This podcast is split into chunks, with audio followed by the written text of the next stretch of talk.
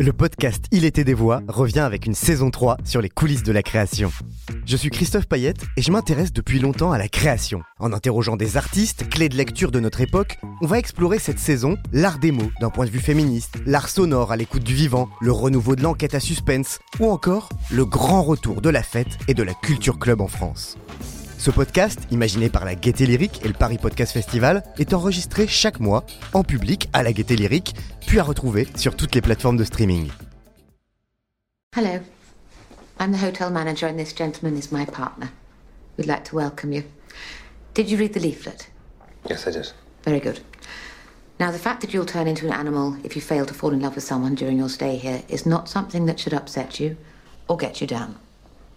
Just think as an animal, you'll have a second chance to find a companion. But even then, you must be careful. You need to choose a companion that is a similar type of animal to you. A wolf and a penguin could never live together, nor could a camel and a hippopotamus. That would be absurd. Now, have you thought of what animal you'd like to be if you end up alone? Yes, a lobster. Ce futur proche a été imaginé par le réalisateur grec Yorgos Lantimos dans son film The Lobster, où des célibataires sont internés 45 jours dans un hôtel avec pour obligation d'y rencontrer leur âme sœur. En cas d'échec à trouver l'amour durant votre séjour, eh bien vous serez tout simplement transformé en animal, comme l'expliquait à l'instant la directrice de l'hôtel qu'on entendait. Vous aurez alors une seconde chance de vous conformer à la norme sociale du couple en trouvant un compagnon de la même race que vous pour faire un petit bout de chemin ensemble. Mais attention, un loup ne peut pas aimer un pingouin. Alors quel animal choisirez-vous en cas d'échec? Un homard, répond Colin Farrell, puisqu'ils restent fertiles presque toute leur vie. Cette fiction loufoque pointe du doigt une norme, une injonction, peut-être l'une des plus pesantes de notre société, celle de devoir un jour rencontrer son alter ego, tomber amoureux ou amoureuse, se mettre en couple à deux, un garçon et une fille de préférence, avoir des enfants et vivre heureux pour le reste de ses jours. Bien sûr, dans le monde réel, la règle n'est pas aussi tyrannique. On n'est pas transformé en homard pour n'être pas tombé amoureux. Mais au XXIe siècle, est-on si libre qu'il y paraît dans nos choix amoureux? Quid des éternels déçus des relations amoureuses, des célibataires volontaires et involontaires, de ceux qui aiment plusieurs personnes à la fois, de ceux qui n'aiment ou ne désirent tout simplement pas? Aujourd'hui, l'amour et le couple hétérosexuel tel qu'on nous les a enseignés petits, dans les contes de fées, dans les séries pour ados, n'ont jamais été autant questionnés. Je m'appelle Christophe Paillet, je suis un homme cis, hétéro et en couple depuis plusieurs années pour le coup. Si tout se passe bien, je devrais éviter la métamorphose animalière et conserver mon statut privilégié d'être humain, amoureux et heureux. Mais je suis aussi journaliste et producteur de podcasts avec la Gaieté Lyrique et le Paris Podcast Festival. Une fois par mois, on met en lumière des podcasteurs, des podcasteuses qui nous donnent à entendre d'autres récits. On essaie ensemble de lire entre les lignes. Ça s'appelle Il était des voix. Vous écoutez le premier épisode de la deuxième saison et on va chercher avec nos invités le homard qui sommeille en elle. C'est parti. N'ose pas le dire. d'imprimé.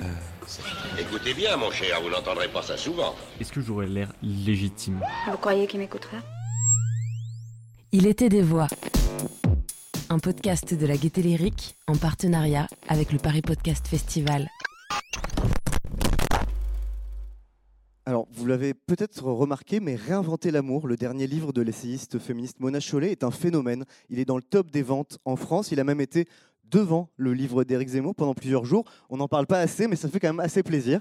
Alors que l'amour a longtemps été perçu comme la dernière forteresse résistant à la politique, comme un havre de paix de l'intime, comme la rencontre magique de deux êtres faits pour s'unir, ben, des autrices, des auteurs, des podcasteuses, des podcasteurs s'attaquent à le déconstruire à montrer que l'amour est un fait social, lui aussi, une construction sociale, un ensemble de représentations qu'il n'est donc pas épargné par les phénomènes de domination, d'oppression, par le patriarcat, et qu'il doit aussi être le terrain de lutte politique, de lutte féministe. Et pour décortiquer nos fragments de discours amoureux, j'ai donc le plaisir d'accueillir Aline Maillard. Bonjour. Bonjour.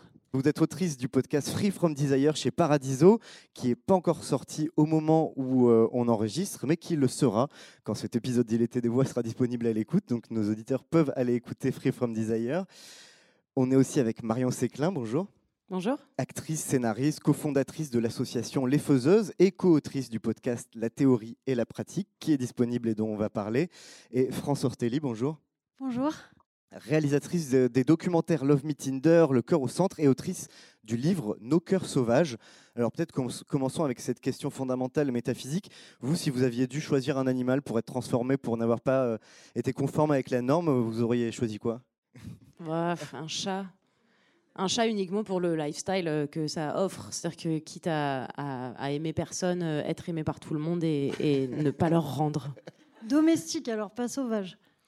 Peu importe. Je pense que les chats sont tous euh, sauvages, même quand ils sont domestiques et vice-versa. J'aurais trouvé, euh, j'aurais trouvé une- un petit village de France où j'aurais été de, de bol de croquettes en bol de croquettes, euh, de canapé, de, de feu de cheminée, et puis euh, j'aurais juste vécu ma vie. Pour le côté libre, donc. Aline, Maya, vous avez une. une Ouais, moi j'ai instinctivement, c'est très très chelou, je pense qu'il faudrait que j'en parle à mon psy, euh, eu comme animal, mais je ne me rappelle plus, c'est le, c'est le panda celui qui dort tout le temps Ouais, Ouais, ouais, bah oui, qui est célibataire toute sa vie. Ouais, bah voilà. Ouais. Moi ça m'irait très bien de dormir et être célibataire toute ma vie. Et on finit le tour de table. euh, Euh, bah, un flamant rose. Ah ouais. Juste, euh, je trouve ça sympa, c'est beau et je sais même pas si ça procrée vraiment, mais en tout cas, euh, ça boit beaucoup d'eau, euh, c'est sympa. Alors, je vous propose de, de commencer par découvrir chacun de vos podcasts et on commence avec vous, Marion Séclin.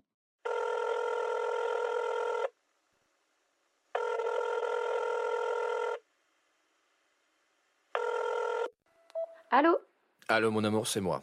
J'appelle pour savoir si t'as déjà entamé ta romance parallèle avec Hervé ou pas. Non, pas encore, je te rassure, mais ça t'inquiète en vrai Mais non, c'était une blague. Enfin, je sais très bien qu'Hervé, c'est pas ton style. Ah non, Hervé, c'est pas mon style, c'est vrai. Et toi T'as déjà couché avec Quentin Hmm, pas encore.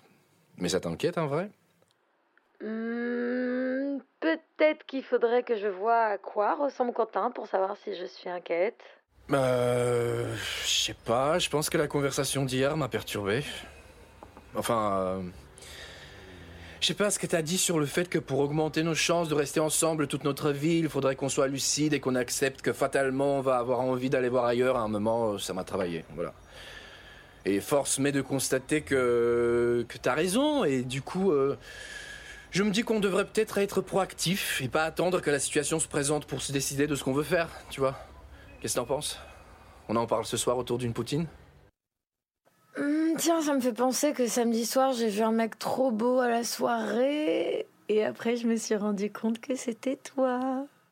Oh, n'hésite pas à me tromper avec moi-même. Je t'en tiendrai jamais rigueur. Je suis pas jaloux, tu sais.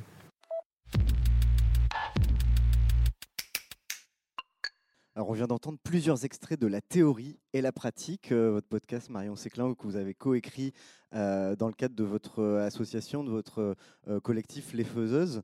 Dans cette série, donc, on suit la relation d'un couple hétérosexuel, Félix et Orlane, qui s'interroge sur l'avenir de leur relation et qui, qui veut expérimenter. Qu'est-ce que vous avez voulu raconter? Euh, avec ma co-autrice euh, Nathalie Séjean, on s'est rendu compte que euh, c'est, on en parlait énormément. C'était ça qui, qui était dans, dans nos existences, la romance déjà, l'amour aussi, et, et beaucoup la manière de vivre nos relations.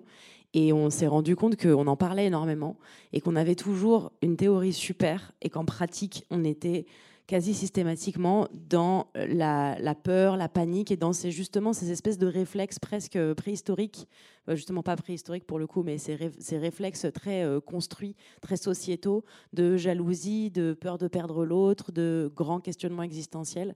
Et on, s'est dit que ce serait intéressant, je pense qu'on n'était pas les seuls à se poser la question. On avait déjà euh, mis en place ce mécanisme de, podcast où en fait on suit euh, les, des échanges par note vocale WhatsApp. C'est une fiction épistodio, vous avez Voilà. appelé ça On est très fiers de ce mot valise. hein. Euh, Je vais pas te mentir, on est très contente d'avoir trouvé Epistodio.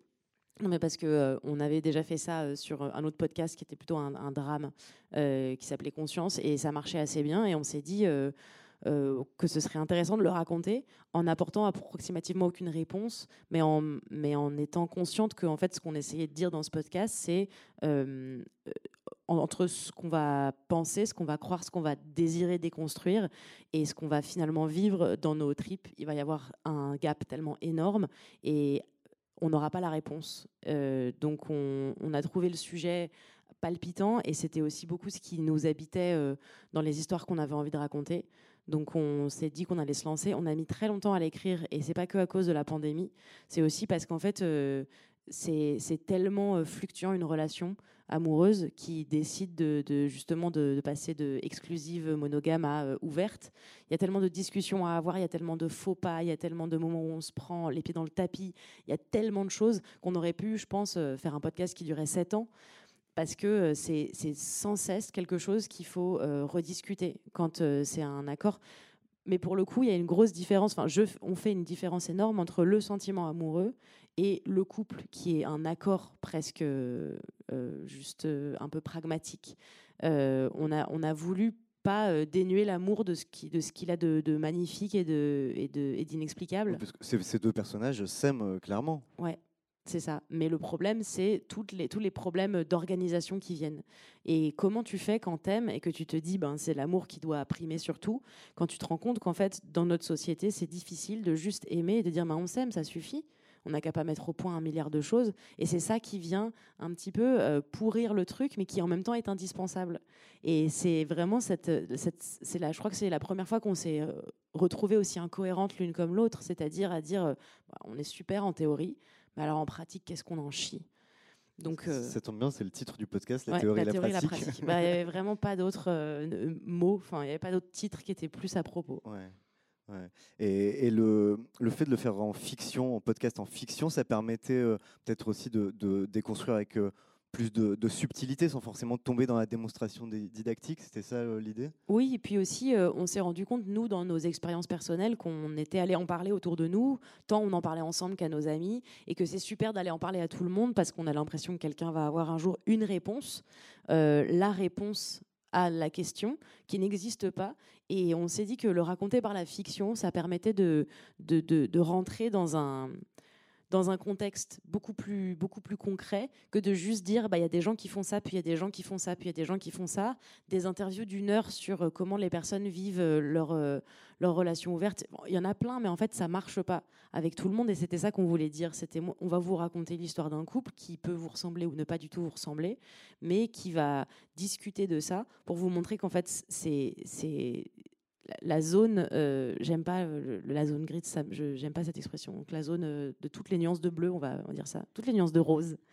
Euh, elle est tellement large qu'il il, il fallait le raconter par une histoire. Il fallait se mettre un petit peu dans la poche des gens, dans la tête des gens pour leur dire c'est pas la vérité quand, euh, quand tu interviews des gens et que tu as un côté beaucoup plus journalistique, les, les, les ont tendance à prendre ça comme argent comptant. Comme c'est bon, il y a un spécialiste qui l'a dit en fait. Il y a quelqu'un qui a lu des livres, ok, et qui a fait de la psychologie. Là, nous, on voulait juste dire, bah, c'est une des histoires qui est possible euh, parce que c'est une des réalités qu'on a expérimentées.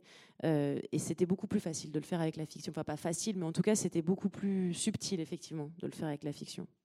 Euh, François, tu lis sur euh, cette dissociation entre euh, le sentiment amoureux et le type de relation qu'est le couple. Aujourd'hui, il y a sans doute autant de types de relations que d'individus sur Terre, des couples libres, des polyamoureux, des célibataires volontaires, des couples qui s'aiment mais qui vivent pas ensemble.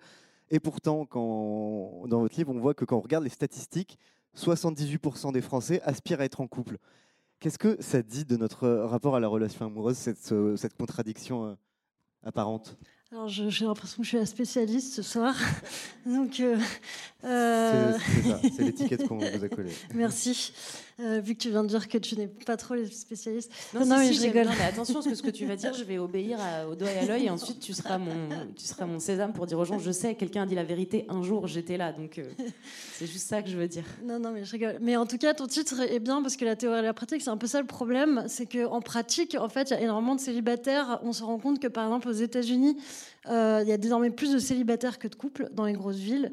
Euh, je sais qu'à Los Angeles, il y a 58% de, personnes qui vivent seules. Donc, c'est des foyers seuls. Hein. Attention, on ne peut pas vraiment mesurer un célibataire aujourd'hui parce que déjà, ça fluctue. Parce que, évidemment, un célibataire de 15 ans n'est pas pareil qu'un célibataire de 40 ans. Mais en tout cas, il y a une énorme montée du célibat euh, dans toutes les grandes villes. Et on a, par exemple, un vrai problème, c'est qu'on met toujours le couple au centre euh, de notre système de fonctionnement. Euh, aujourd'hui, le, power couple, euh, c'est un peu, tu vois, l'image rêvée du couple qui marche hyper bien, avec, par exemple, Alma et Georges Clooney qui ont passé, par exemple, tout leur confinement en disant qu'ils n'avaient jamais passé un moment aussi heureux que le confinement. Et donc nous, en fait, on se mesure sans cesse à cette espèce d'image idéale du couple qui, en fait, n'existe pas. Euh, et aujourd'hui, il y a énormément de gens qui militent pour apprendre aux jeunes enfants, par exemple, que la solitude doit être, en fait, faut apprendre la solitude aux jeunes parce que on n'est même pas éduqué à ça. Donc en fait, il y a un énorme décalage entre la théorie et la pratique, c'est-à-dire entre euh, le nombre de célibataires et euh, l'image idéalisée euh, qu'on a du sentiment amoureux qui est le couple. Alors justement, puisqu'on parle de cette omniprésence et de cette omnipotence du couple, je vous propose de découvrir un extrait de votre podcast, Aline Maya. J'ai pas toujours été aussi épanouie dans mon célibat. Pendant une grosse décennie, je me suis demandé pourquoi personne me plaisait. Je me suis dit que j'étais anormale, que quelque chose était cassé en moi, et surtout, j'ai eu peur de finir seule et malheureuse. Et puis j'ai découvert la sexualité. Asexualité. Orientation sexuelle des personnes qui ne ressentent pas ou peu d'attirance sexuelle pour autrui. Progressivement, j'ai commencé à poser un autre regard sur ma vie. Je me suis demandé ce qu'était le désir sexuel, et si c'était vraiment grave que j'en ressente pour personne. Je me suis demandé si je pouvais être en couple sans désirer ma ou mon partenaire. Et puis, pourquoi je voulais à tout prix être en couple? C'est là que j'ai commencé à m'intéresser à l'aromantisme. Aromantisme, orientation romantique des personnes qui ne ressentent pas ou peu d'attirance romantique pour autrui. Et là, je me suis posé de nouvelles questions. Comment on tombe amoureuse? C'est quoi le sentiment romantique?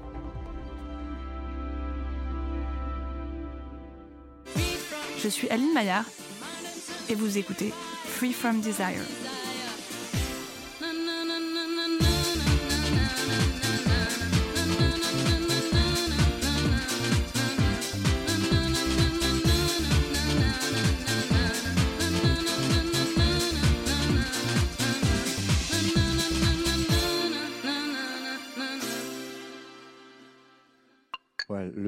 C'est cadeau. Hein, c'est toujours un plaisir de s'envoyer un petit gala quand même, Free From Desire au passage. Donc on va pas se priver. Euh, Aline Mayer, on l'a compris dans ce podcast, vous racontez la découverte de votre asexualité, de votre aromantisme. Racontez-nous un peu comment est né ce projet.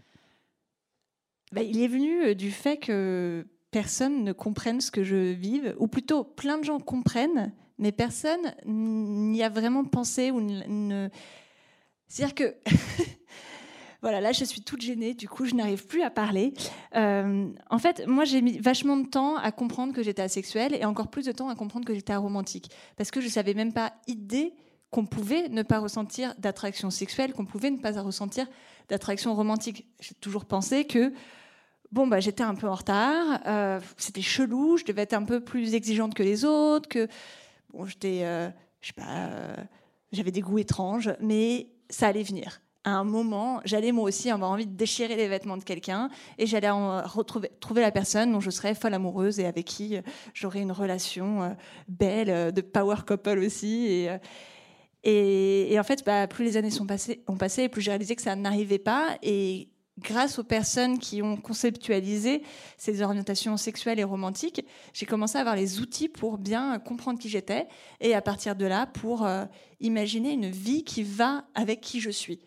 C'est-à-dire que bah, être en couple sans sentiment romantique, moi je pense que c'est possible, mais dans la tête de beaucoup de gens, ça ne l'est pas.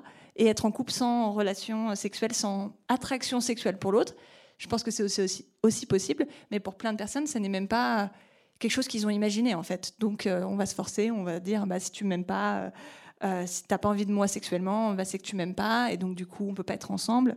Et, ça en fait, quand j'en parle autour de moi, maintenant que je l'assume et que je le comprends mieux, bah, j'ai super souvent des gens qui me disent mais ouais je comprends. Et pour autant personne ne connaît ces concepts. Hein.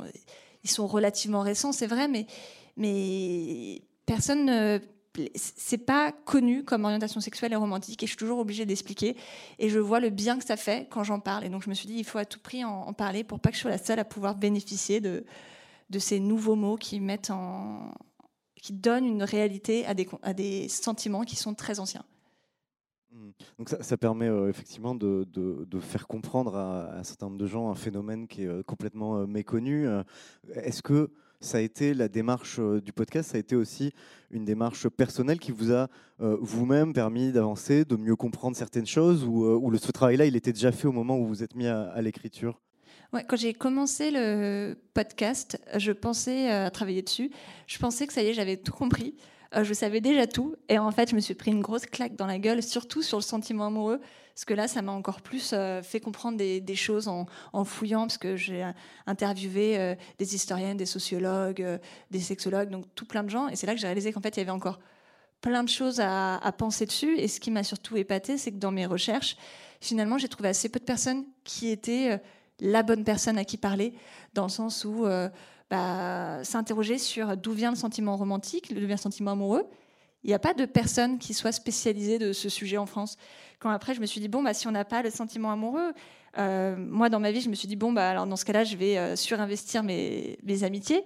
Et là, j'ai réalisé que des spécialistes de l'amitié, que ce soit euh, des historiennes, des, euh, sociologues, etc., il n'y en a pas des masses non plus. Et quand j'allais leur parler du sujet, à chaque fois, c'était là, j'en dire, mais c'est hyper intéressant de l'aborder avec cette perspective. C'est vrai que je ne l'ai pas fait. Et c'est là qu'on se dit, waouh, en fait, on n'en parle jamais. On parle jamais de est-ce que euh, le sentiment amoureux est une évidence? Est-ce que tout le monde va tomber amoureux une fois dans sa vie? Et si on tombe pas amoureux, qu'est-ce qu'on fait? Est-ce qu'on peut être heureux sans ça? Est-ce que qu'est-ce que c'est que l'amitié en fait? Quelle est la différence entre l'amitié et l'amour?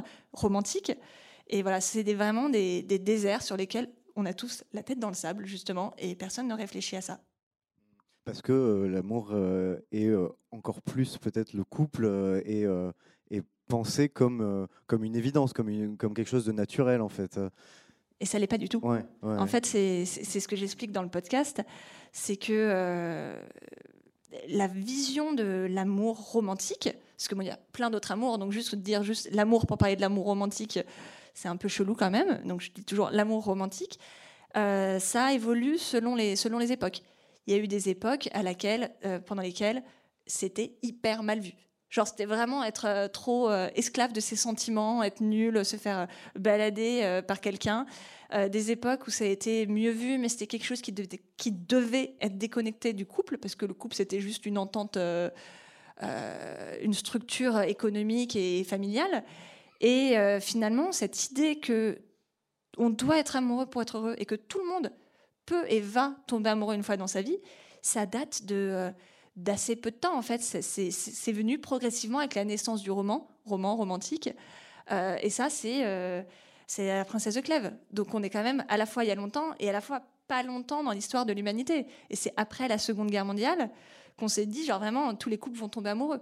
Et qu'on a mis ça en avant. Donc quand on y réfléchit bien, en fait, c'est devenu un truc qu'on est tous devenus euh, obsédés par cette idée et, persuadés que c'était naturel, alors qu'il n'y a rien de naturel au fait que tout le monde, je précise que tout le monde soit amoureux, parce que c'est naturel que des gens tombent amoureux, hein, des, coups de foudre, des histoires d'amour, euh, il y en a eu plein, hein, mais que tout le monde vive ça, et tu vas un date Tinder et genre tu la vois la personne trois fois et ça y est vous êtes parti dans un truc et vous allez tomber amoureux si vous restez suffisamment longtemps ensemble moi je trouve ça juste pas du tout naturel alors que ce soit par euh, l'expérimentation de, formes plus ouvertes de relations amoureuses, d'amour libre, ou par le refus de l'injonction de la, la, relation amoureuse nécessaire, vos deux podcasts, ils regardent dans le même sens, dans celui en tout cas de hacker le couple. Il était des voix.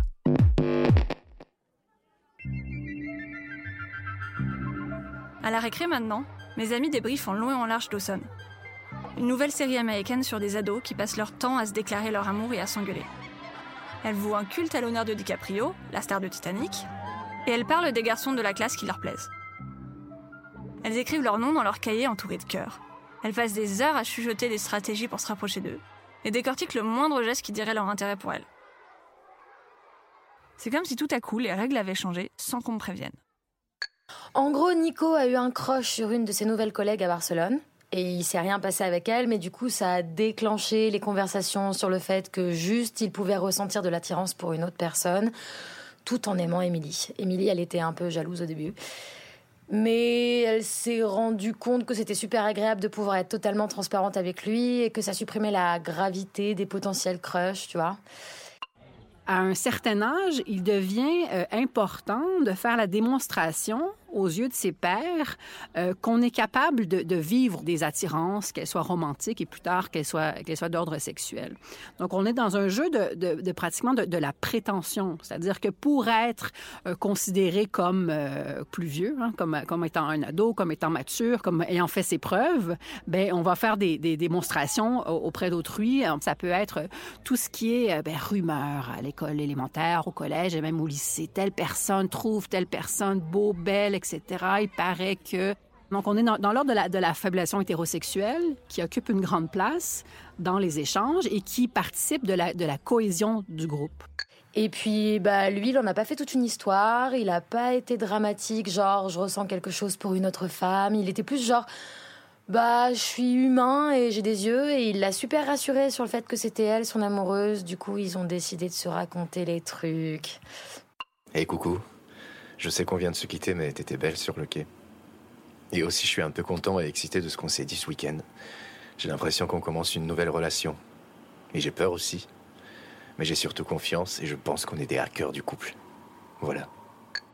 Alors Marion Séclin, euh, à l'image de vos personnages, vous aussi, vous êtes une hackeuse du couple, de l'amour et du couple, mais surtout du couple?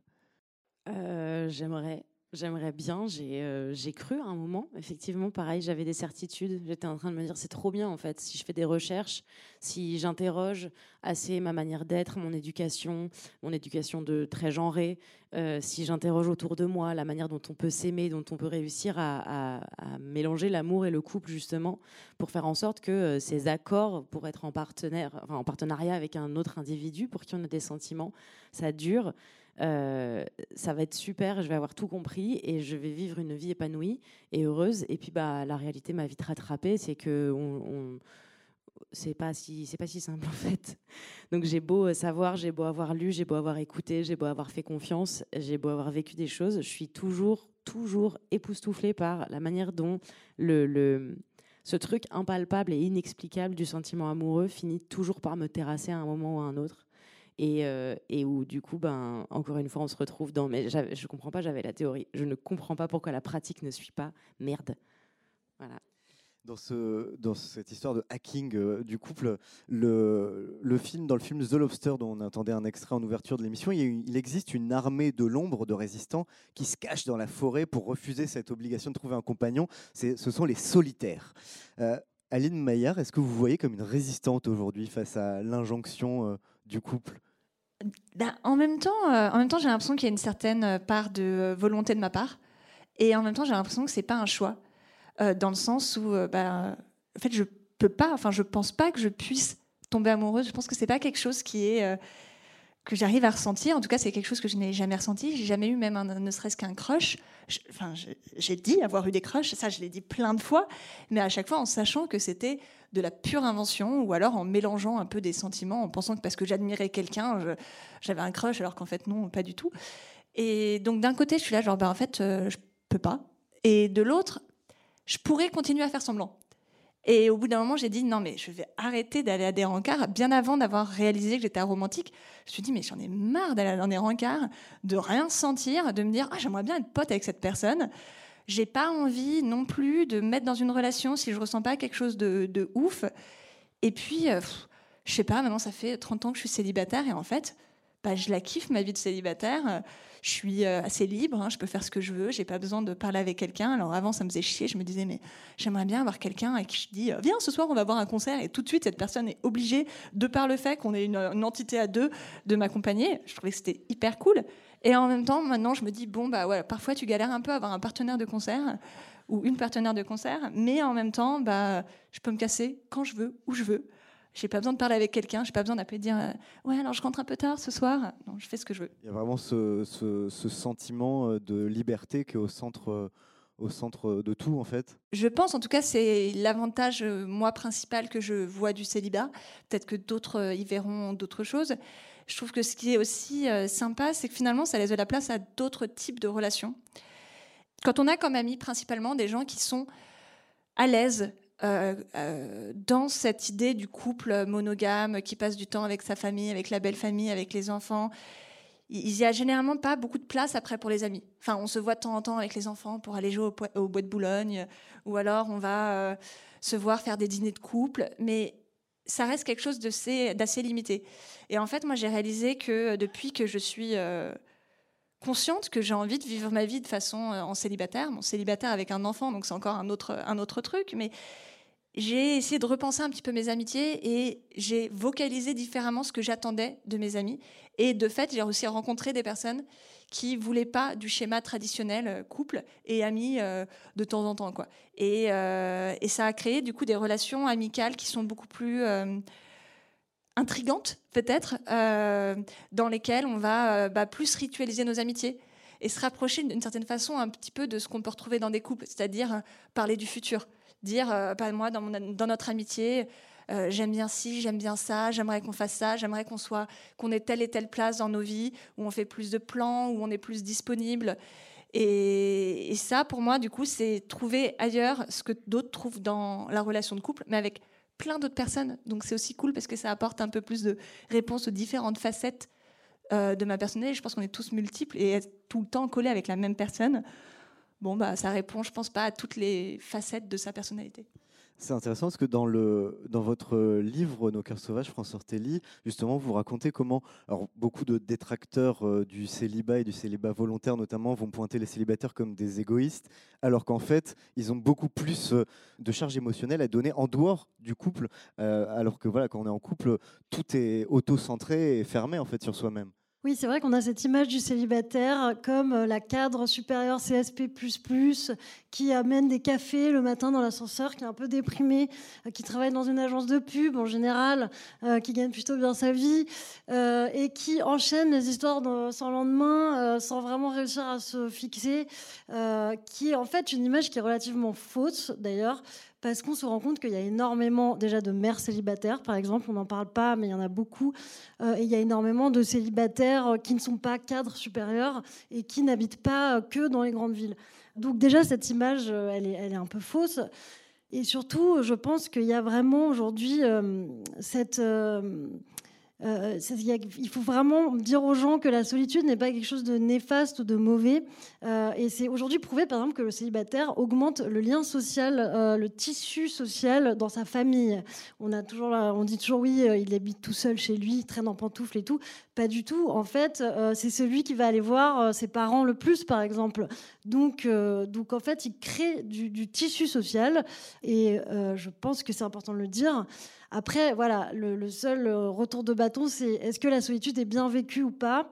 Il euh, y a des gens qui la vivent bien, d'autres qui la vivent pas bien, mais je pense que c'est important d'avoir des exemples comme toi, de gens qui disent moi je je mets pas tous mes œufs dans le même panier. Et il y a la, la sexualité, mais il y a aussi les demi-sexuels. Moi j'ai pas mal d'amis, j'ai découvert des amis qui sont demi-sexuels, c'est-à-dire qu'il leur faut à peu près un an ou deux ans de fréquenter un individu pour euh, tomber amoureux de cette personne. Donc, euh, si je peux me permettre, ah. là, demi-sexuel, on parle de sexualité.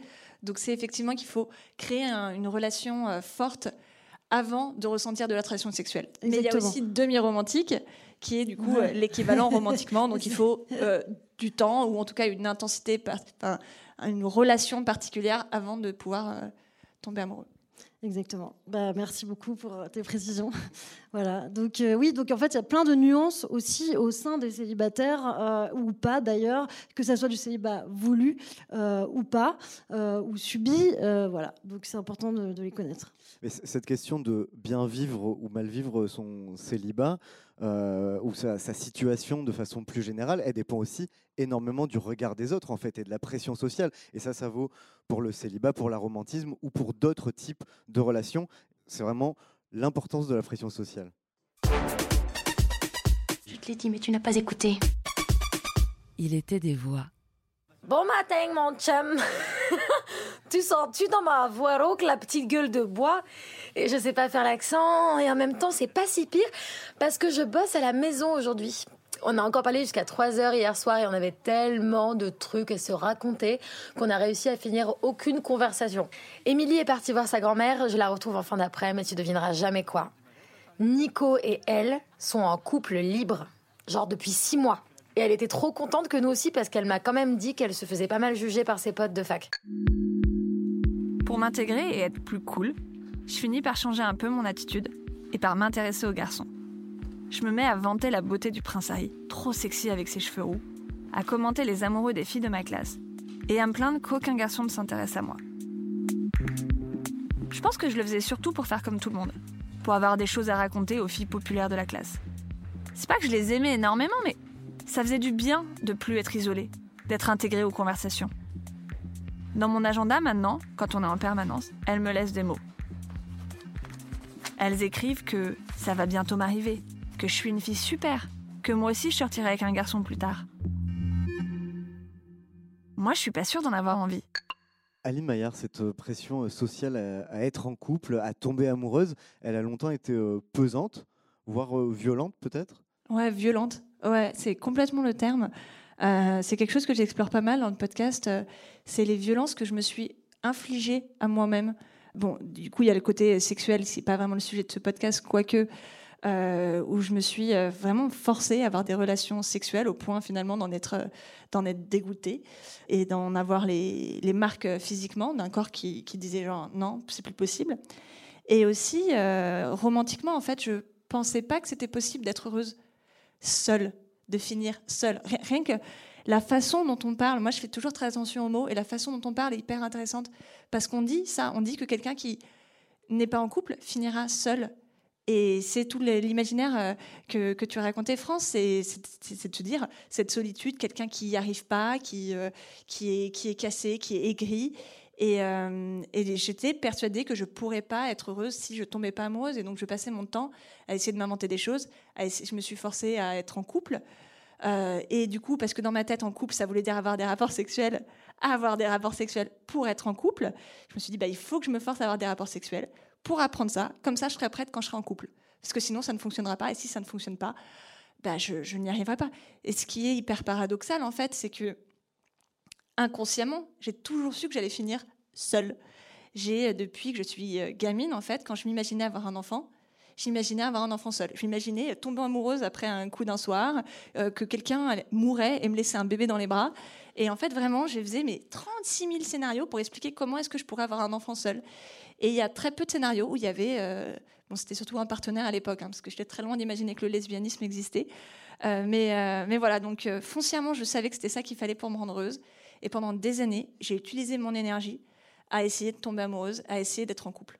Marion Séclin, on a entendu vos personnages qui se rassurent en se comparant avec leurs amis, qui eux aussi essayent l'amour libre, etc. Est-ce que vous avez déjà ressenti le poids de la pression sociale sur vos épaules quant, quant au chemin euh, affectif que vous vouliez emprunter?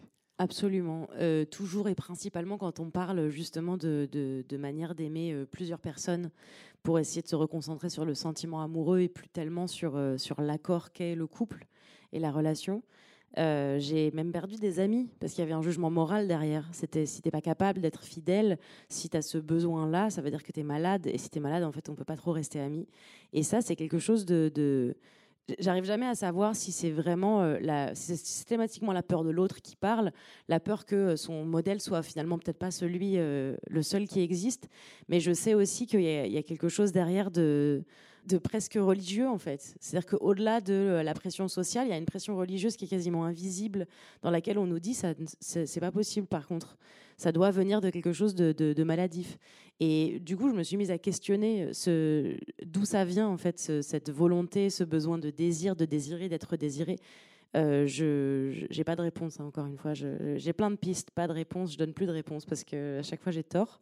Mais c'est très dysfonctionnel, en fait. J'ai l'impression, plus ça va, plus je me rends compte que la manière dont on nous a appris à aimer est dysfonctionnelle. Et, ou en tout cas, on n'aime qu'avec nos dysfonctions. Et donc, c'est toujours très compliqué de rendre ça euh, sain, euh, explicite, tant pour nous que pour l'autre. Donc oui, il y a une pression sociale énorme. Alors moi, j'ai de la chance, j'ai pas une famille qui me met la pression. Euh, à mon âge, ma mère avait déjà deux enfants, moi, j'en ai, ai aucun. J'ai l'image de la fille seule avec des chats. J'en ai qu'un de chat, mais un chat suffit hein, à te coller une étiquette toute ta vie. Mais en fait, peu importe. Peu importe euh, parce que euh, la, pression la plus douloureuse, c'est quand d'un coup, euh, elle vient toucher des, amitiés, des personnes proches de toi qui se mettent à, ne pas ouvrir leur esprit, mais à décider que tu as forcément tort et que, c'est la fin du monde si tu, commences à vivre comme ça. C'est intéressant que vous citiez euh, cette, euh, cette, expression de la fille achat, euh, parce que c'est une expression qu'on retrouve dans votre livre France Ortelli, parce que dans Les Cœurs Sauvages, vous montrez comment, même si le célibat est devenu en fait la norme statistique, il y a toujours un jugement extrêmement fort, voire une, une, stigmatisation extrêmement forte, en particulier sur les femmes, sur les femmes seules, qui en gros, une femme seule, c'est soit une pucelle, soit une putain. Oui. C'est un bon résumé. Euh, alors c'est vrai que sur les femmes, c'est encore plus dur. Euh, ça, on se rappelle quand même de la Sainte Catherine qui a longtemps perduré, où donc, les femmes étaient obligées de mettre un chapeau jaune et vert euh, et à se balader dans les rues. Alors à 20 ans, ça passait. À 25 ans, c'était vraiment limite. 30 ans, alors là, c'était vraiment épouvantable. En plus, jaune et vert, bon, bah, on peut pas choper. Hein. c'est les deux couleurs les plus moches du monde euh, qui sont Je suis choquée, c'est trop beau le jaune et le vert. ah bon, c'est un peu reggae, ouais. Moi, je veux le chapeau. Je veux le chapeau. Apportez-moi le chapeau. non, mais bon, en tout cas, il y avait cette pression sociale qui était, mais vraiment, euh, enfin, je veux dire, tous les ans, déjà, on te mettait ça euh, dans la gueule. Et alors, bon, il y avait, il y a aussi cette image donc de la femme à chat qui change éternellement sa vieille litière et qui sent elle-même la litière à la fin, qui finit par, euh, par euh, voilà, sentir le, Bon, euh, mais, mais donc c'est vrai que ça, aujourd'hui, on est en train quand même un peu de le déconstruire on a énormément de chance grâce à des témoignages comme vous mais c'est vrai que ça passe aussi par le couple. Euh, beaucoup, euh, c'est aussi cette déconstruction du couple. C'est vrai qu'aujourd'hui, le couple avec enfant, je pense que c'est pas forcément le truc qui fait rêver tout le monde non plus. Là, on est en train de remettre ça un peu sur le tapis. Euh, on voit ces couples avec leurs enfants, avec des prénoms 19e siècle, qui se baladent dans Paris et on se dit oh là là, non, mais ça, ça, ça va pas être possible. De toute on peut pas acheter d'appart, donc on ne sait pas où les mettre. Donc, euh, donc voilà, il y a tout ça euh, qu'on est en train un petit peu de, théoriser, mais c'est vrai que ça fait qu'une génération, puisque quand même nos mères, euh, même si aujourd'hui je pense qu'elles ont fait un peu la révolution sexuelle et tout, elles se sont un peu désembourgeoisées, mais elles se, quand même à un moment elles disent comment ça se fait que tu n'es pas au couple, passé un certain âge, jusqu'à 35 ans ça passe. Donc oui, donc euh, je pense que toute cette déconstruction des clichés de la femme, mais maintenant il y a aussi l'homme, parce qu'il y a euh, Tanguy, ou il y a, euh, donc ça, ça, arrive aussi chez l'homme. Donc c'est voilà, c'est quelque chose de nécessaire. Puisqu'on parle de la stigmatisation particulière qui est portée sur les femmes qui sont célibataires, faut rappeler, c'est le moment de rappeler que je pense que c'est dans le cadre du couple qu'ont lieu la plupart des violences envers les femmes, que c'est au nom de l'amour qu'on justifie les féminicides, les viols conjugaux, des situations d'exploitation domestique, et que cette révolution de l'amour dont on parle depuis tout à l'heure, bah, c'est avant tout une révolution féministe. Il était des voix. À l'époque, en stage ou pendant mes petits boulots, quand les gens apprennent que je suis célibataire ou vierge et qu'ils ne m'excluent pas, ils me proposent des conseils que j'ai jamais demandés. Sérieux, t'es trop exigeante. Non mais en vrai, essaie, tu vas voir. C'est comme l'alcool, faut se forcer un peu au début. Tu t'en fous d'être amoureuse pour ta première fois. T'as qu'à le faire avec quelqu'un que tu connais pas. Moi, vraiment, j'imagine pas vivre sans sexe. On me conseille à la fois de me masturber, de prendre le premier venu ou de trouver un mec gentil. Alors, j'ai parlé à Erwan de notre nouvel arrangement du couple libre et il pense qu'on fait une belle connerie. D'après lui, tous ses potes qui ont essayé ont fini par se séparer et euh, je sais que ça va te hérisser le poil, mais euh, il dit que comme c'est déjà les femmes qui contrôlent la séduction, c'est un peu tendre le bâton pour se faire battre. Lui, il dit que à la limite, tu pourrais coucher avec une meuf, mais qu'il faudrait pas que tu couches avec d'autres mecs. Voilà. Bon, je dis pas que je suis d'accord, mais c'est intéressant d'entendre tous les arguments. Qu'est-ce que t'en penses? Je suis sûre que ces gens qui me donnaient des conseils avaient de bonnes intentions. D'ailleurs, Angela Chen pense que pour beaucoup, surtout quand il s'agit de femmes, c'est une sorte de solidarité d'entraide. There's a lot of shaming around sexuality, and it's true that, especially for women, um, we are shamed and are. On fait beaucoup ressentir de honte aux gens au sujet de leur sexualité, particulièrement pour les femmes. On est montré du doigt, et nos sexualités sont contrôlées. J'en dis que t'aurais dû me prévenir qu'il fallait que j'ai bu 13 cafés, pas un. Si je touchais un euro à chaque fois qu'Erwan est un gros con, je pense que je serais très riche, mais genre hyper riche. Et puis là, franchement, j'ai une grosse gueule de bois, donc je vais pas être diplomate. J'espère que t'as bu 13 cafés, toi. Erwan est un immonde couillon misogyne. Alors oui, dans sa tête de débile, coucher avec une femme, c'est pas vraiment tromper, hein, parce que les femmes sont pas des vrais gens, et puis qu'une femme ne fera jamais le poids face à un homme. Mais laisse-moi te dire une bonne chose, Félix Guillaume Rapnard. Je pourrais aussi bien te quitter si on était en couple traditionnel, ou parce que je t'aime plus, ou parce que j'ai rencontré une femme. Alors quand les mecs trompent, c'est leur pulsion, mais quand c'est une femme, c'est parce qu'elle contrôle la séduction. C'est harpie goulu assoiffé de bites. C'est intéressant d'entendre tous les arguments, hein, mais pas d'entendre tous les arguments de merde. Alors, dans ces extraits de Free From Desire et de la théorie de la pratique, on a entendu ces amis qui sont toujours prompts à prodiguer des bons conseils et qui sont surtout, on l'a entendu, des conseils très genrés. On a entendu notamment le conseil euh, du vieux pote Erwan hein, qui euh, déconseille le couple libre parce que les femmes euh, contrôlent déjà la séduction. Donc, pour votre personnage, il y aurait une guerre des sexes et le couple, c'est une sorte de, bouclier, d'outil de protection des hommes face aux femmes manipulatrices ce qu'on a entendu, c'était un personnage de fiction, mais ça raconte une réalité de la perception qu'ont beaucoup d'hommes encore aujourd'hui des relations conjugales et de la séduction. Oui, bien sûr, tout à fait. Bah, il y a toujours justement euh, euh, ce que disait France tout à l'heure, euh, ce côté t'es, es ou une vierge ou une putain. Et les mecs, ils n'ont pas envie que leur possession, qui est donc leur copine, aille trop voir ailleurs parce qu'elle bah, serait pénétrée par autrui et ça voudrait dire que du coup, ça leur donnerait moins de valeur. Il y a toujours ce, truc-là qui, qui, est latent. Et même avec les mecs les plus gentils du monde, c'est là, c'est ancré, c'est tellement profondément ancré que c'est très difficile de, de leur de, faire comprendre que c'est pas une que c'est que c'est la même chose en fait, que le problème reste le même ou le non-problème est le même.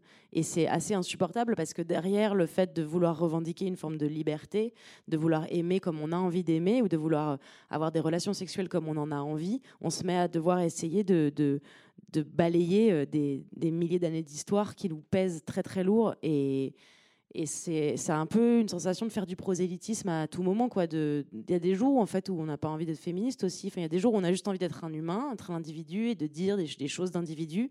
Mais on est ramené à ça très rapidement, très systématiquement. Et euh, Erwan, enfin, cette histoire est basée sur, des, sur une histoire vraie. Quoi. Ce sont des événements qui sont qui sont arrivés. Donc Erwan, il existe malheureusement. Il y a beaucoup, beaucoup d'Erwan euh, dans le monde qui ont tendance à penser que, euh, que voilà, c'est pas juste, quoi. Que c'est pas juste parce que les femmes, elles vont forcément réussir alors que c'est difficile pour les hommes parce que, ouin, ouin, leur vie est trop compliquée et tout. Dans l'extrait qu'on a entendu de votre podcast, euh, Aline Maillard, les conseils qui vous ont été prodigués, pour le coup, ils venaient euh, d'amis femmes qui, par solidarité féminine, entre guillemets, vous, vous voyez un peu. elles étaient presque désespérées pour vous, elles vous poussaient à vous forcer en fait. Et ça peut paraître complètement paradoxal que cette solidarité féminine, encore une fois entre guillemets, euh, elle vous incite à accepter ce dont vous voulez pas, qu'elle vous pousse à vous soumettre en fait. En fait, je pense que foncièrement, euh, les gens sont euh, insecure, ils, ont vraiment du, mal à, ils sont mal à l'aise, ils doutent de, euh, de leur relation de couple, de leur sentiment de couple, que ce soit la sexualité ou le, ou le sentiment amoureux. Mais ils doutent parce qu'on n'arrête pas de leur dire ce qu'il faut ressentir, on n'arrête pas de leur dire que ça doit être quelque chose de génial. Et donc, euh, et donc ils cherchent à se, à se rassurer un petit peu, à explorer. Et donc, euh, quand on n'est pas à l'aise, en fait, on prodigue des conseils aux autres. C'est paradoxal, mais c'est ce qu'on fait en disant, bah, voilà, moi j'ai réussi à faire ci, alors du coup, je vais t'expliquer comment ça fonctionne. Et pour se rassurer aussi que vraiment être en couple, c'est super bien, bah, on va souvent te dire, ah mais il faut à tout prix que tu sois en couple. Genre vraiment, moi j'ai jamais été aussi heureux qu'en couple. Et du coup, je vais te dire comment moi je fais. Et je pense que c'est quelque chose d'assez naturel de quand on doute de du coup d'en remettre toute une couche et du coup de faire du prosélytisme pour s'auto persuader. C'est un peu la méthode couée du sentiment amoureux et du couple quoi. Dans votre livre, euh, François vous notez que 51% des femmes de 18-25 ans revendiquent l'indépendance acquise grâce au célibat contre seulement 38% des mecs. Ça veut dire que ce célibat, en fait, il est euh, aujourd'hui une, arme euh, d'indépendance, une arme de combat féministe, ce célibat volontaire? Oui, alors c'est déjà c'est marrant ces chiffres parce que ça prouve que les femmes jeunes aujourd'hui ont moins peur d'être célibataires que les hommes jeunes. je trouve ça c'est quand même une grosse différence, hein, 38-51%.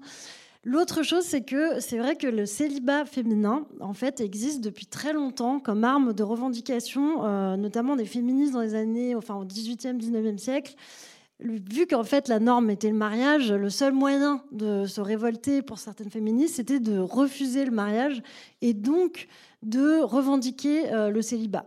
Et euh, parmi les grandes luttes féministes du 18e et 19e siècle, qui ont été enfin, on n'en parle pas beaucoup, euh, il y avait cette Madeleine Pelletier qui était une des premières femmes médecins, qui est extraordinaire. Euh, je vous invite à lire son histoire, qui elle, donc première femme médecin en France, qui elle revendiquait vraiment le célibat comme arme de lutte politique.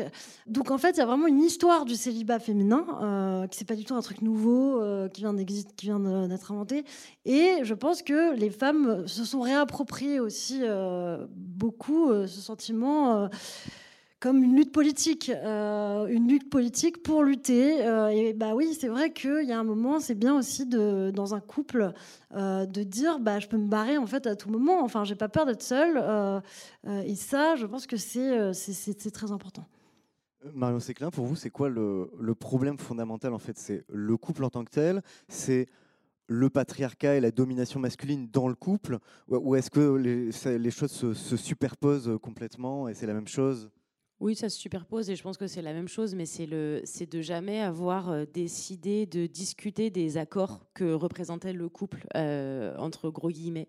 C'est d'avoir euh, conservé cette espèce de, de, vieille image de bon bah donc du coup on se marie, donc déjà tu prends mon nom toutes ces choses en fait qui sont effectivement euh, latentes euh, du patriarcat et de, cette organisation un petit peu mal foutue, tous ces accords tacites donc on décide de pas parler, on, on se met en couple et puis euh, bah, sans avoir besoin de le dire, on doit être exclusif parce que c'est pas la peine d'en discuter. Et le fait que toutes ces choses-là soient acquises, euh, que euh, on, fait jamais trop aussi de bilan. Euh, on se pose avec l'autre et on dit bah moi par exemple quand j'étais petite, je me suis sentie rejetée. Du coup j'ai la blessure du rejet, donc je vais avoir l'impression que tu me rejettes. Enfin, tu sais ce truc de dire voilà comment je réagis et voilà quand je me sens aimée et quand je me sens rejetée alors que c'est pas du rejet.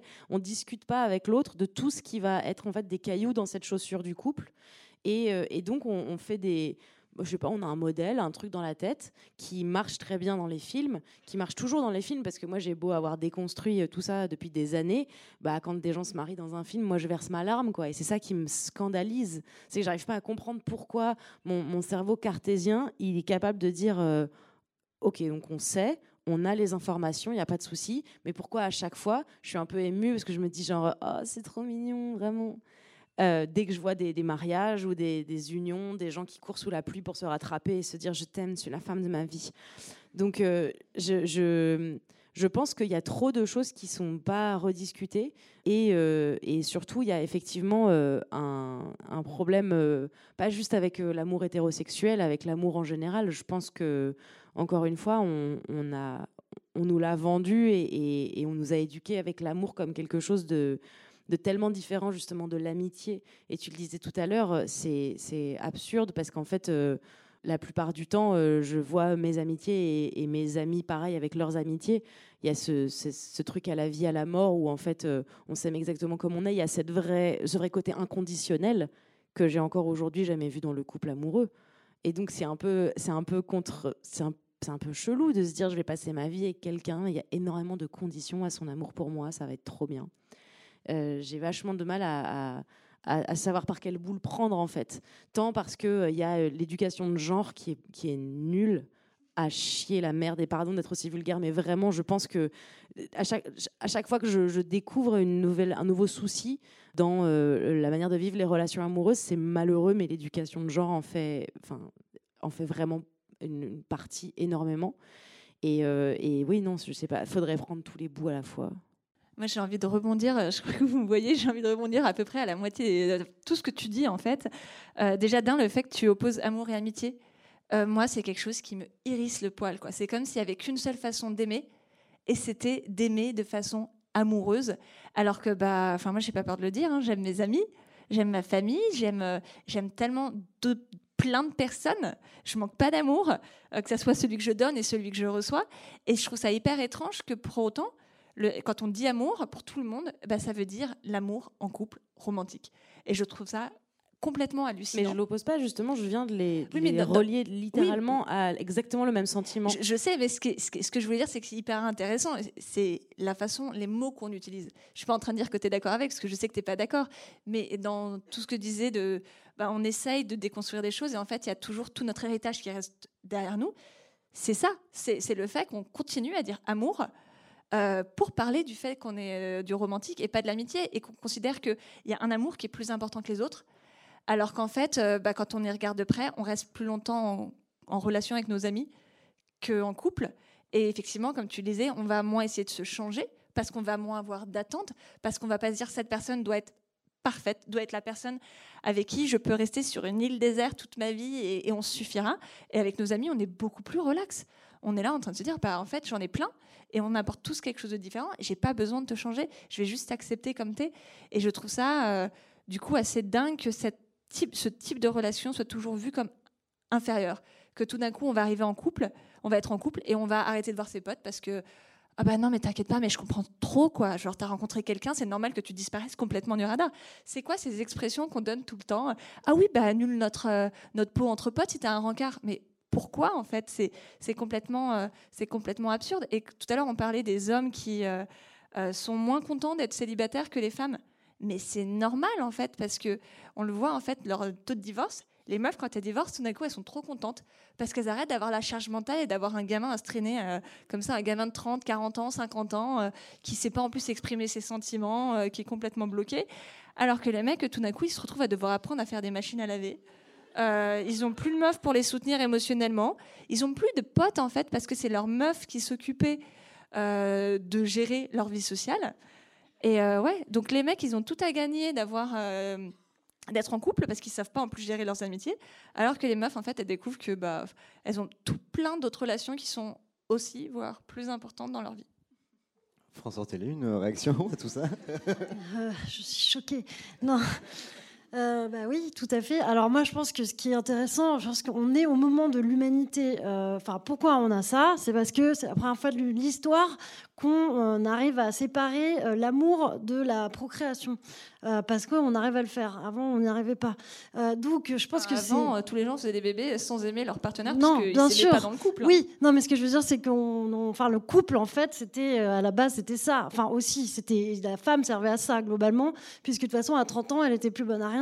Et euh, donc, globalement, euh, le couple, en tout cas, donc l'amour, en effet, n'était pas forcément lié, mais euh, le couple servait à la procréation.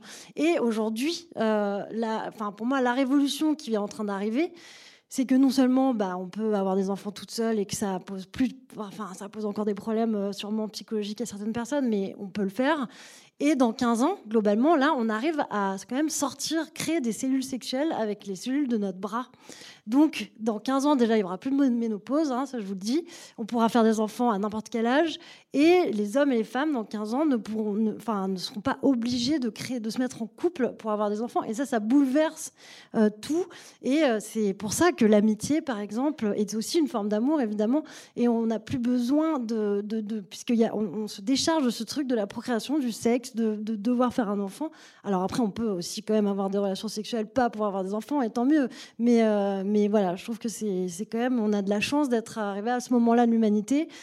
Peut-être que ça va faire qu'on va tous arriver comme dans The Lobster euh, et qu'on arrivera pas à gérer ce bouleversement. euh, mais à mon avis, euh, je pense qu'on est en train de politiquement. Je pense qu'il faut aussi euh, mettre que les célibataires euh, aient une place dans la société. Aujourd'hui, quand on est en couple, on paye moins d'impôts qu'un célibataire. Enfin, en fait, c'est des trucs qui sont aberrants. Mais oui, Euh, bien sûr, mais pas que. On peut, on peut pas faire hériter nos amis, ou alors ils sont taxés à 70%. Je me suis renseignée, bien sûr. Euh, donc, euh, on est obligé de faire des enfants. euh, on a euh, euh, une facilité. Enfin, oui, euh, on peut inscrire nos enfants en crèche à partir du moment où ils ont respiré de l'air. Donc, en vrai, on est dans un. Enfin, tout nous encourage Mhm. dans ce monde-là à ne surtout pas euh, euh, finir en colocation avec tous nos amis dans une grande maison dans l'Oise. Mais je pense aussi sur euh, pourquoi est-ce que maintenant c'est un petit peu le, le renouveau du, du célibat euh, volontaire ou de la remise en couple. En, remise, Oh le lapsus. Lapsus. de la remise en question du couple, euh, c'est aussi économique. C'est-à-dire que jusqu'à présent, en fait, il y avait que les hommes qui pouvaient se permettre de vivre seuls, et encore, ça avait un coût. Donc, il y avait peu de personnes qui pouvaient, qui avaient financièrement les moyens pour vivre seules. Et maintenant, grâce aux féministes, merci les féministes, les femmes aussi peuvent, euh, peuvent vivre seules. Et ça, c'est quelque chose qui n'a jamais été euh, possible avant, ou quand c'était possible, effectivement, c'était soit des femmes qui étaient euh, qui, qui, avaient hérité, hein, généralement après un divorce, après un, un deuil à l'époque, un deuil, et puis après on dit genre non, non, c'est bon, vous allez arrêter de me faire chier. ou alors parce qu'elles se réunissaient ensemble, comme par exemple les Béguines qu'il y a eu en Belgique, qui ont créé des vraies sorte de petite ville, quoi, euh, du co-living entre, euh, entre, entre meufs, en disant plus ou moins que c'était plus ou moins religieux, religieux que c'était plus ou moins des bonnes sœurs. Donc du coup, ça passait à peu près. Euh, mais en fait, jusqu'à présent, ça n'était juste pas possible, juste logistiquement, d'être célibataire. Et je peux vous le dire, pour être célibataire, et je pense que toutes les célibataires de la salle vont être d'accord, c'est toujours logistiquement très compliqué quand même d'être célibataire parce que tout coûte j'ai envie de dire 30% plus cher. C'est pas non plus 50% plus cher, mais euh, le loyer, partir en vacances, louer une caisse, euh, enfin tout coûte plus cher. Les impôts, bien sûr, on en, a, on en a parlé, tout coûte juste plus cher. Alors on arrive à la fin de cette discussion, mais avant de se quitter, on va profiter d'être enfin en public à la Gaîté Lyrique, et le public a peut-être des questions pour vous. Des voix. Des voix. Il était des voix. Un podcast de la Gaîté Lyrique en partenariat avec le Paris Podcast Festival. Bonsoir, merci beaucoup. Euh, bah merci, merci pour vos partages. C'est hyper enrichissant. Moi, je me posais la question euh, du lien parent-enfant, en fait, qui est à la base de, de nos apprentissages. Le lien parent-enfant, l'attachement aussi. Oui, bah moi pour ma part, j'ai pas mal euh, recherché dessus pour comprendre pourquoi mon amour romantique il est toujours cassé. Et effectivement, je suis tombée sur pas mal de, résultats sur les croyances familiales qui est donc que euh, euh, l'enfant petit a une obligation pour survivre d'interpréter ce que comment ses parents le traitent ou ses caregivers le traitent euh, comme de l'amour. Donc en l'occurrence, on voit ça beaucoup chez les enfants qui ont été battus ou qui ont eu une enfance violente, c'est que toute leur vie ils prendront la violence pour de l'amour parce que voilà. Euh, maintenant, j'ai pas de réponse. Enfin, j'ai réussi à mettre le doigt dessus et malheureusement aujourd'hui mettre le doigt sur ce qui fait qu'on qu'on est attiré euh, par des gens qui vont nous traiter de cette manière si familière, euh, ça ne résout pas le problème de euh, cette peur du coup justement du célibat pour plein de personnes que, je, que je rencontre. Sur cette question du lien parent-enfant, j'aimerais bah, beaucoup vous entendre, Aline Maillard, sur ce sujet, parce que en plus d'être asexuel et aromantique, vous venez d'avoir un enfant seul, conçu euh, par PMA. Justement, racontez-nous ce, lien qui, pour le coup, est conçu en dehors du, couple complètement. Ça me semble assez évident. On n'a pas besoin d'être amoureux pour avoir euh, envie d'un enfant, pour euh, être capable d'éduquer un enfant. Et je ne pense pas qu'un enfant ait besoin d'un père, une mère, pour réussir à être équilibré dans ses sentiments futurs, dans son épanouissement. Donc, je ne sais pas trop quoi dire. Moi, je vais, en tout cas, pour moi, ça me semblait naturel d'avoir un enfant seul. Donc euh, voilà. Et euh, pour mon enfant, dans son éducation, bah, j'essaye de l'entourer de, plein de personnes. Euh, et, justement, parce que je pense que je suis célibataire et que j'ai fait en sorte de laisser de la place à mes amis, cet enfant est énormément aimé par énormément de personnes. Donc je sais qu'il aura plus que deux modèles, parce que souvent les couples, en plus, c'est vrai. restent entre eux et se disent au début ah non non non il faut vraiment qu'on soit très présents tous les deux pour les enfants laissez-nous du temps et moi j'ai un peu fait l'inverse j'ai constamment des gens. Euh, il y a je ne sais combien de personnes qui connaissent les habitudes de, de couche et de, et de biberon de, Joe. Donc, euh, je pense que c'est plutôt ça, en fait, d'avoir euh, d'avoir plein de modèles. Il était des voix. Et voilà, cet épisode 1 de la saison 2 d'Il était des voix touche à sa fin. Merci beaucoup à nos invités, Aline Maillard, autrice du podcast Free From Desire chez Paradiso, Marion Séclin, cofondatrice de l'association Les Faiseuses et co-autrice du podcast La théorie et la pratique. Allez écouter leur podcast, ils sont sur toutes les plateformes. Et France Ortelli, autrice notamment du livre Nos cœurs sauvages. Allez lire son livre, il est dans toutes les bonnes librairies. Puis pour pousser euh, la réflexion, bah, je vous invite chaudement à vous procurer aussi le dernier ouvrage de Mona Chollet, dont j'ai parlé en ouverture, Réinventer l'amour quand le patriarcat sabote les relations hétérosexuelles. Côté podcast qui déconstruisent l'amour, vous avez l'embarras du choix. Hein. Il y a évidemment le cœur sur la table de Victoire Toyon. On peut citer euh, également l'excellent Qui est Miss Paddle de Judith Duportail pour s'interroger sur les relations toxiques, l'emprise au sein du couple. Il y a aussi le féminisme expliqué à mon bof d'Aline Baudry-Scherer, la séparation sur France Culture, la charge sexuelle dans le Sex Club sur Spotify et puis bien d'autres. Merci au public d'être venu assister à cet enregistrement public du premier épisode de la saison 2 d'Il était des voix. On se retrouve ici à la Gaîté Lyrique le 1er décembre à 19h pour prolonger la réflexion autour de nos rapports intimes avec l'enregistrement d'un épisode consacré à la nouvelle révolution sexuelle. On en parlera avec Lucille Bélan, autrice du podcast Première et Dernière fois, Claire Richard, autrice du podcast Chemin de désir sur Arte Radio, et Laura Berlingo, gynécologue et autrice d'une sexualité à soi. Et puis pour être tenu au courant, c'est toujours sur les réseaux de la Gaieté Lyrique et du Paris Podcast Festival. Merci. Vous venez d'écouter Il était des voix, un podcast de la Gaieté Lyrique en partenariat avec le Paris Podcast Festival. À l'animation, Christophe Payet. À la réal, c'est Lucie Lossel et Sonic le Studio à la prod. Sonic.